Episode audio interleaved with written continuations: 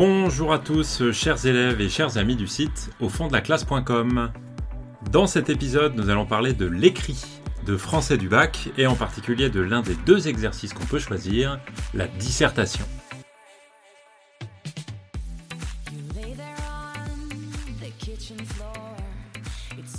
La dissertation, c'est un exercice qui fait souvent assez peur aux candidats, aux candidates du bac, en particulier en début de première, parce qu'on n'en a pas fait beaucoup l'année dernière et que du coup c'est un exercice qui est relativement nouveau. Et 4 heures, évidemment, ça fait un peu peur, on se demande un petit peu ce qu'on va pouvoir dire en autant de temps. Alors ce qui risque de se passer, euh, si vous travaillez sérieusement cette année, c'est que les choses vont se renverser et que la dissertation va devenir un exercice plus sûr pour vous, qui va vous rassurer davantage, et surtout, vous allez vous demander comment vous allez pouvoir le terminer en 4 heures, ce qui est évidemment un autre problème, mais un problème qui est euh, beaucoup plus rassurant. Alors, la dissertation, c'est une épreuve à laquelle on peut se préparer. Et celui, celle qui s'y prépare avec sérieux, est à peu près sûr de le réussir correctement. Puisque, contrairement aux commentaires qui portent sur un texte inconnu, la dissertation de l'écrit du bac blanc porte sur une œuvre au programme, ce qui est a priori beaucoup plus rassurant. En plus, l'intitulé de ce qu'on appelle le parcours associé oriente énormément la lecture de l'œuvre, et donc les sujets de dissertation qui tombent ne peuvent pas être n'importe quoi. Ils sont en lien avec ce parcours du programme et ils demandent une bonne connaissance de l'œuvre. Celui, celle qui se prépare bien, a donc la certitude d'être prêt, d'être prête le jour de l'épreuve. Il y a quatre œuvres qui sont étudiées pendant l'année, c'est pas 150. Alors il faut bien les connaître. Ça suppose évidemment du travail, des efforts, mais on peut dire que c'est loin d'être impossible. Et surtout, ce sont des efforts qui seront récompensés, à condition évidemment de ne pas se disperser, de travailler de manière efficace, et bien sûr de bien comprendre en quoi consiste une dissertation. Et c'est évidemment ça qu'on va essayer de vous montrer dans cet épisode. Un sujet de dissertation, c'est un sujet qui se présente d'une façon assez courte en général. C'est un énoncé qui est une question, une simple question, ou une question qui peut être accompagnée d'une citation, qui peut être euh, d'un auteur qui est indiqué ou d'un auteur inconnu, peu importe, tout est possible. Euh, alors qu'est-ce qu'il faut faire? Il faut commencer par lire le sujet, le relire, pour essayer de le comprendre. Ce que je vous conseille de faire, c'est de ne pas écrire sur votre brouillon trop vite, tout simplement pour ne pas bloquer votre réflexion.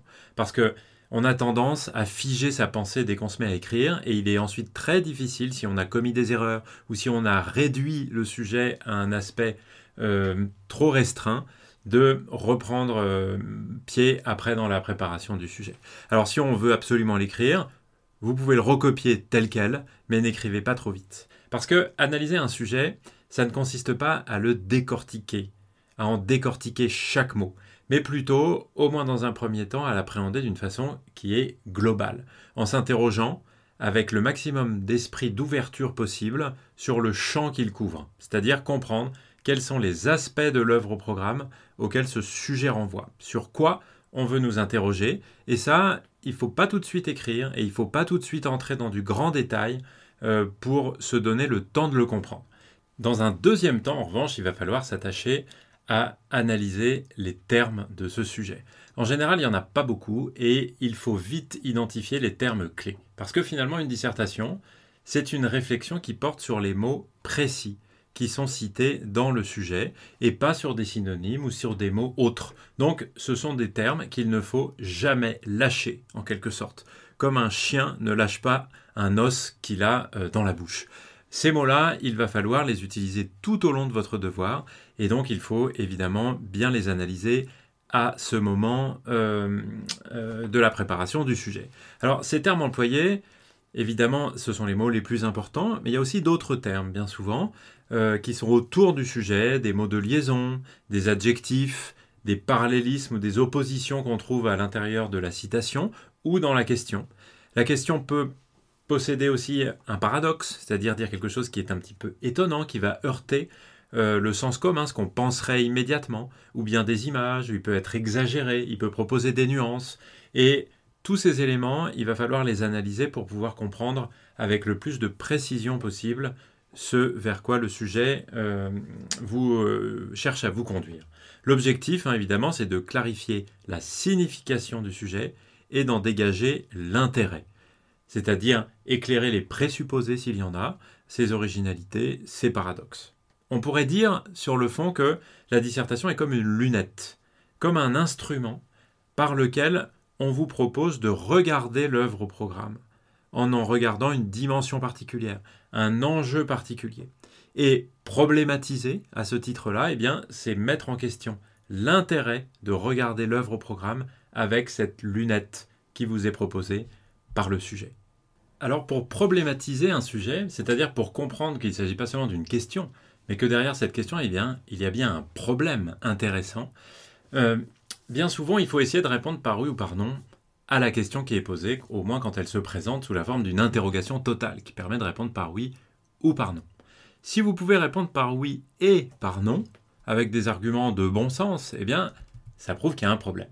Si on prend un exemple avec le malade imaginaire de Molière, par exemple, euh, que tout le monde, même si vous ne l'étudiez pas ou que vous ne l'aviez pas étudié, connaît à peu près. En tout cas, un exemple facile. Je vous propose le sujet suivant. Une citation qui dit Il est peu d'œuvres théâtrales où la mort, la maladie, le souci de l'argent soient si continuellement présents que dans le malade imaginaire. De citation. Et la question Est-ce selon vous une bonne présentation du malade imaginaire de Molière? Alors, on nous demande si la mort, la maladie, le souci de l'argent, la présence de tous ces thèmes dans cette œuvre définit bien la pièce de Molière. Et vous savez par ailleurs, que vous connaissiez bien ou pas la pièce, qu'il s'agit d'une pièce comique. Alors, bien sûr, c'est une pièce qui parle de la mort, de la maladie. Ça, c'est assez évident, puisqu'il s'agit de mettre en scène un personnage qui a peur de mourir, qui a peur d'être malade et qui est persuadé, même si ça n'est pas vrai, qu'il est malade. Donc c'est bien une pièce qui parle de sujets graves, de sujets lourds. La mort, la maladie, c'est pas une petite chose. Et puis d'un autre côté, bah, évidemment, Molière est connu pour écrire des pièces comiques, des comédies, qui servent à faire rire le spectateur. Le spectateur qui au XVIIe siècle, comme aujourd'hui d'ailleurs, va voir une comédie au théâtre, au cinéma aujourd'hui, il y va pour rire a priori, pour se divertir, pour se détendre, et non pas pour parler de thèmes lourds, durs comme la mort, la peur de la maladie, etc. etc. Donc vous voyez qu'on peut répondre par oui. Oui, ça définit bien cette pièce. Et on peut répondre par non. Il y a donc bien un problème. Si vous pouvez, à partir de la question qui est posée par le sujet, montrer qu'on peut rapidement répondre par oui, et rapidement aussi répondre par non, et qu'il y a donc bien une contradiction, alors vous prouvez qu'il y a un problème, et ce problème-là, vous pouvez bien l'expliquer, parce que on a envie de le résoudre. Mais alors c'est quoi Molière? C'est dur, c'est lourd, c'est parler de sujets difficiles? Ou bien c'est rire, s'amuser? Eh bien, on va essayer de régler ce problème et le but de notre dissertation, ça va être précisément de peser un petit peu tous les aspects pour essayer de trouver une solution à cette difficulté qui est mise en évidence par la question et la citation qui l'accompagne. Et donc, ce qui va vous permettre de problématiser le sujet, évidemment, c'est de bien connaître les œuvres. Et c'est votre travail de préparation. L'épreuve de dissertation, comme je vous disais au début, elle est rassurante parce qu'on peut la préparer.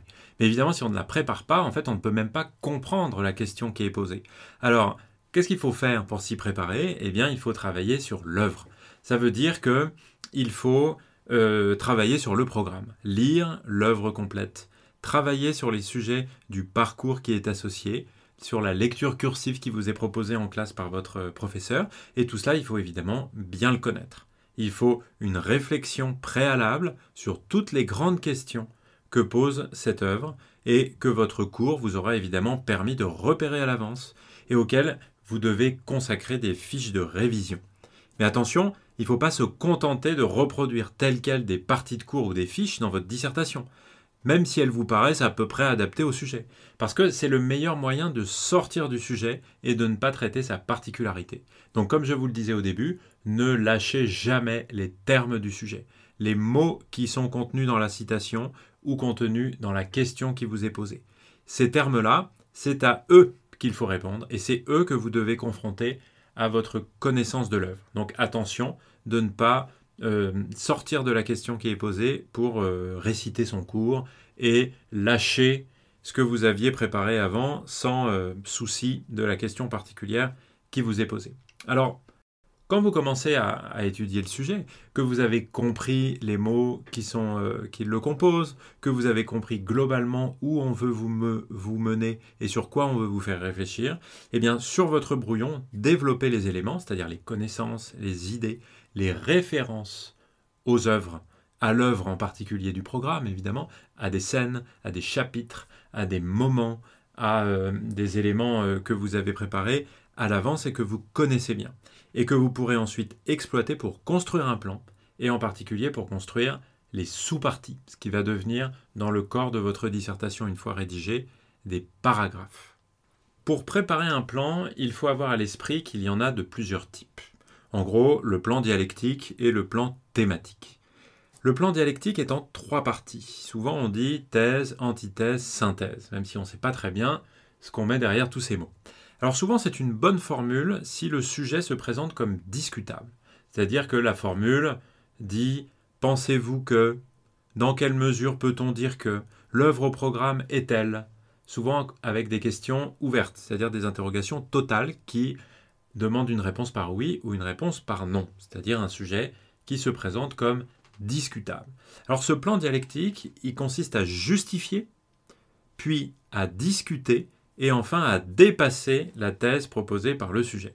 C'est-à-dire à montrer, grand 1, en quoi cette thèse est juste, grand 2, en quoi elle est tout de même discutable, non pas qu'elle est fausse, hein, parce que ce serait contradictoire avec toute la première partie, mais en quoi elle est discutable, et enfin, grand 3, troisième partie, qu'il serait mieux de poser autrement le problème, c'est-à-dire de sortir des cadres qui étaient imposés, des schémas de raisonnement, qui était imposé par la question, par la citation, et euh, d'aborder la question sur d'autres bases. Voilà, c'est ça qu'on peut appeler la synthèse, c'est-à-dire il faudrait il vaudrait mieux dire un dépassement.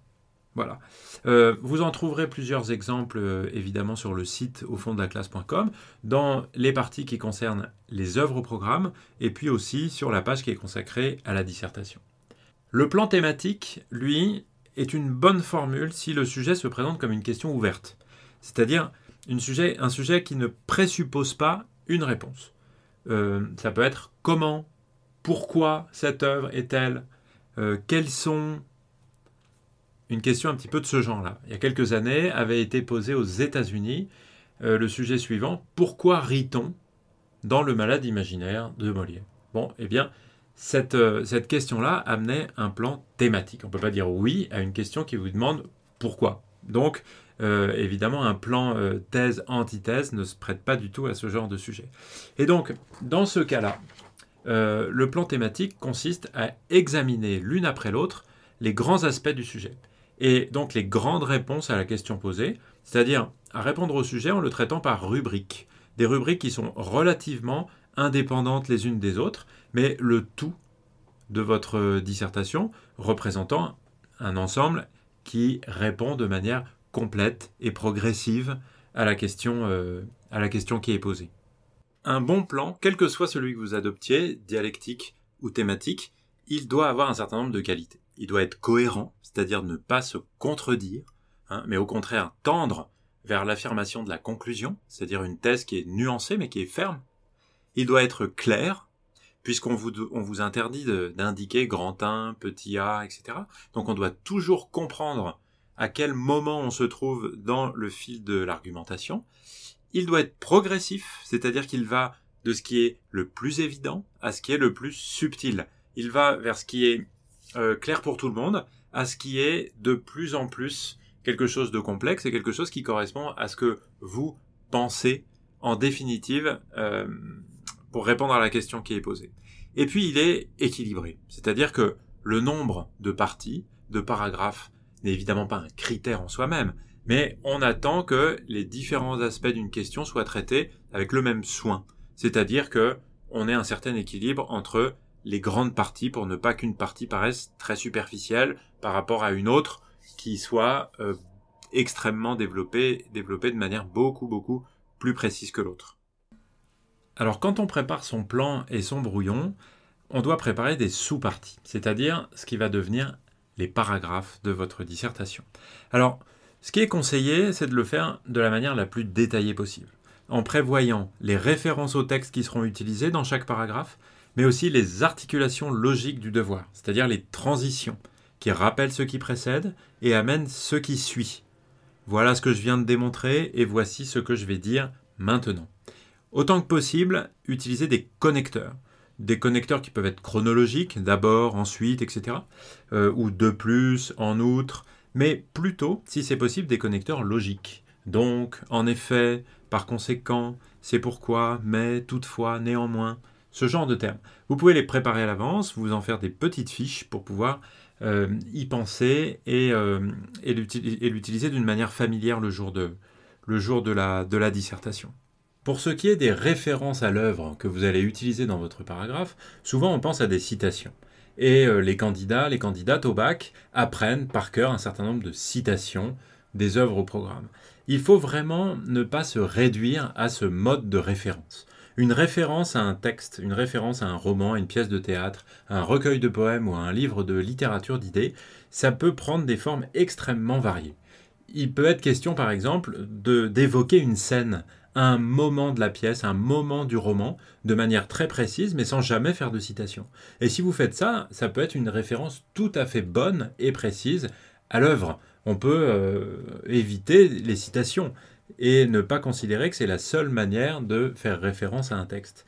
Et d'ailleurs, il faut se méfier, apprendre une citation par cœur sans savoir dans quel contexte elle apparaît, ça n'a aucun intérêt et ça ne vous servira jamais à construire quelque chose d'intéressant, de cohérent et de convaincant à l'intérieur d'un devoir euh, euh, type dissertation. Donc, méfiez-vous, apprenez plutôt des, des citations courtes parce qu'il est inutile d'apprendre des phrases très longues par cœur et surtout, faites-vous un recueil de références à des passages du texte, à des passages de l'œuvre au programme plutôt que des seules citations à apprendre par cœur. Mais de toute manière, on en reparlera évidemment quand on parlera des œuvres au programme dans d'autres épisodes et sur le site au fond de la classe.com. Pendant cette phase de préparation, il va falloir aussi rédiger l'introduction et, si vous avez le temps, évidemment, la conclusion.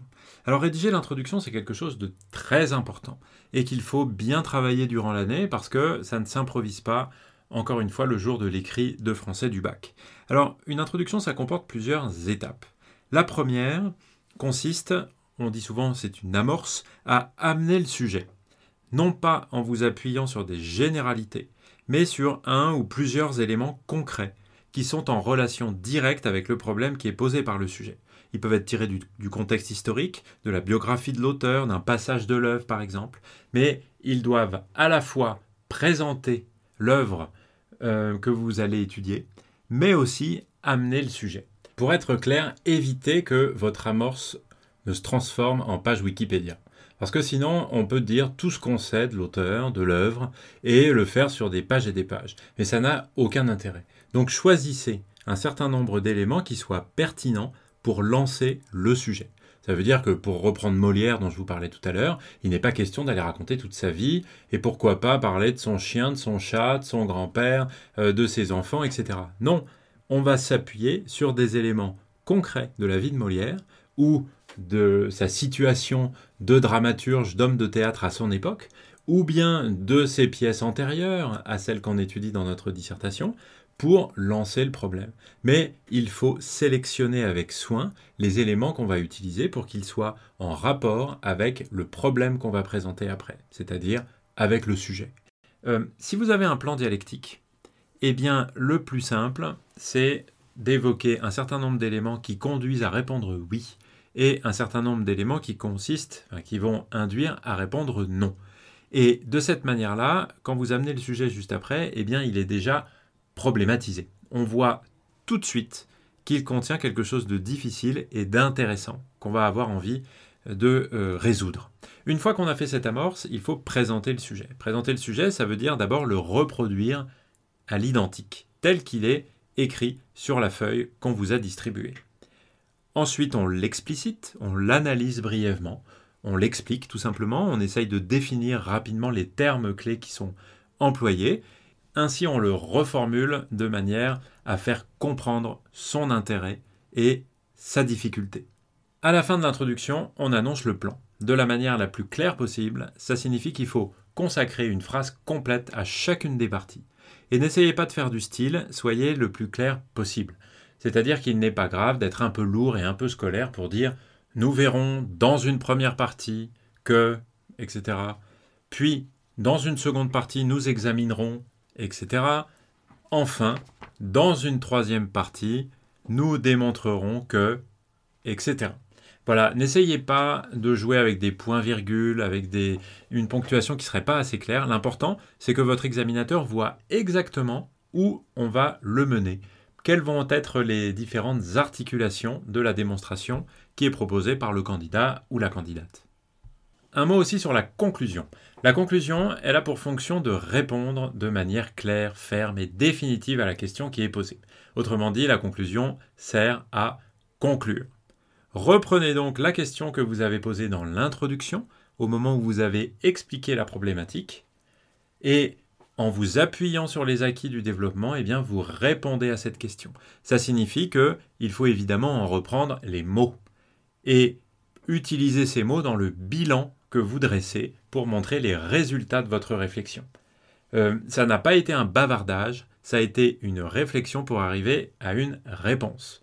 Donc, n'ajoutez pas de nouveaux arguments, n'ajoutez pas de nouveaux, exemples, mais répondez. Voilà. Et pour finir, vous pouvez, mais ça n'est pas obligatoire, hein, élargir le débat. Mais il faut veiller à ne pas le relancer euh, de manière, euh, comment dire, trop artificielle. Parce que ouvrir peut contenir le risque de montrer que vous n'avez pas traité toute une partie du sujet. Et donc je vous conseille plutôt de prendre la conclusion pour ce qu'elle est, c'est-à-dire un moment fermé. Et si vous voulez ouvrir, eh bien faites plutôt un rapprochement avec une autre œuvre que de reposer une autre question qui souvent n'a pas beaucoup d'intérêt parce que c'est très difficile de faire ce, genre de choses. Quelques conseils un peu euh, pratiques maintenant. Euh, je vous conseille sur les feuilles de brouillon de n'écrire qu'au recto. Parce que sinon vous allez vous perdre. Parce que vous pouvez avoir un certain nombre de feuilles de brouillon sur votre table quand vous le faites en temps limité. Et euh, quand on fait son plan, il faut trouver un système de numérotation simple et ne pas écrire des choses partout. Parce que sinon vous allez vous perdre. Et il est très difficile d'avoir euh, beaucoup beaucoup de feuilles à gérer sur sa table. Donc faites attention à, euh, à ce genre de choses. Autre conseil pratique pour la rédaction. Les correcteurs, dites-vous qu'ils ont du mal à lire ce qui est écrit tout petit, ce qui est écrit avec une encre pâle ou euh, qui est écrit de manière un peu rapide. Donc, faites un effort de calligraphie. Utilisez une encre foncée qui marque bien le papier. Euh, vous savez ensuite que les, que les copies sont maintenant numérisées, corrigées sur un écran d'ordinateur, et peut-être encore plus qu'avant, il faut veiller à ce qu'elles soient le plus lisible possible. Et vraiment, ne croyez pas que ces conseils un peu techniques, un peu matériels, euh, soient négligeables. C'est vraiment très important, c'est pas du tout quelque chose de superficiel que de veiller à la bonne présentation euh, de sa copie.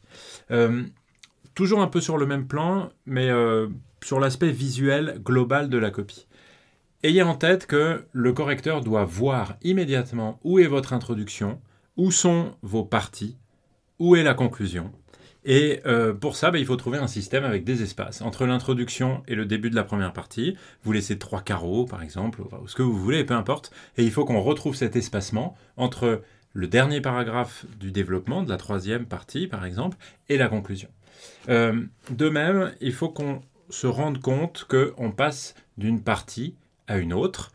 Il faut qu'il y ait une délimitation bien claire entre le grand 1 et le grand 2 entre le grand 2 et le grand 3. Et c'est pareil, choisissez un système et gardez-le tout au long de la copie. Et à l'intérieur de chaque euh, grande partie, disons le grand 1, le grand 2 et le grand 3 s'il y en a un, eh bien il y a des sous-parties. Et ces sous-parties prennent la forme d'un paragraphe. Ça signifie que à chaque fois, dans une partie, le grand 1 par exemple, le grand 1 va être formé de trois paragraphes le grand 2 de 3 paragraphes et le grand 3 de 3 paragraphes. Euh, c'est pas une règle figée, c'est-à-dire qu'il peut y en avoir 2, il peut y en avoir 4, c'est pas du tout un problème. Mais veillez en tout cas à un équilibre global entre ces différentes parties, tout simplement parce que c'est euh, l'équilibre de votre démonstration qui est en jeu, c'est pas un aspect visuel ou formel, hein. C'est quelque chose qui est plus important que ça et qui a évidemment un rapport avec le fond et la qualité, la rigueur de votre euh, raisonnement. dernier, une dernière remarque sur ces, éléments-là, euh, qui va nous rapporter à la question de la problématique et du traitement du sujet. Veillez à ce que dans chaque début de paragraphe, c'est-à-dire au début du grand 1 et au début de chaque sous-partie du grand 1, et idem pour les autres parties, vous employez les termes clés du sujet. Si vous voulez être sûr de ne pas être hors sujet ou de ne pas petit à petit vous décaler de la question qui a été posée, obligez-vous à employer les termes du sujet et à reconfigurer leur sens, leur place dans la phrase, leur rôle dans ce que vous êtes en train de présenter à chaque début ou fin de paragraphe. C'est-à-dire qu'à chaque moment où on relance la réflexion, où on explique où on en est, on emploie les termes clés du sujet. Ces termes clés du sujet, quand je vous disais dès le début, il ne faut pas les lâcher, ben ça signifie qu'ils doivent être partout. Je vous conseille de citer ces mots-clés entre guillemets et euh, de vous rapporter pour trouver quelques exemples euh, aux, travaux qu'on trouve sur le site au fond de la classe.com dans les euh, œuvres au programme ou bien dans la page qui, qui concerne la dissertation. Dernier point, prendre le temps de se relire. C'est un devoir de français. Le baccalauréat, c'est un examen qui couronne l'ensemble de vos études. Il est donc très important de montrer que vous maîtrisez la langue et aussi l'orthographe et la grammaire. Ça signifie qu'il faut se relire pour s'assurer qu'on a bien une langue correcte. Euh, il faut vérifier les accords, tout simplement, euh, les participes passés, le pluriel des noms, des adjectifs, l'accord du verbe avec le sujet, la ponctuation, s'assurer qu'on emploie correctement les connecteurs logiques. Tout le monde connaît ses points faibles dans l'orthographe, donc ayez la possibilité à la fin du devoir de passer un petit peu de temps à faire une relecture un peu systématique des éléments sur lesquels euh, vous savez que vous avez des faiblesses ou que vous pouvez euh, tout simplement vous tromper. Moins il y a de fautes et évidemment euh, mieux c'est. Essayez dans ce cadre-là de ne pas abuser du correcteur type Typex, blanc ou choses de ce genre-là pour ne pas que votre copie devienne horrible sur le plan esthétique. Mais en tout cas, relisez, relisez, c'est très important de veiller à avoir euh, le moins de fautes d'orthographe possible et une langue aussi correcte que possible.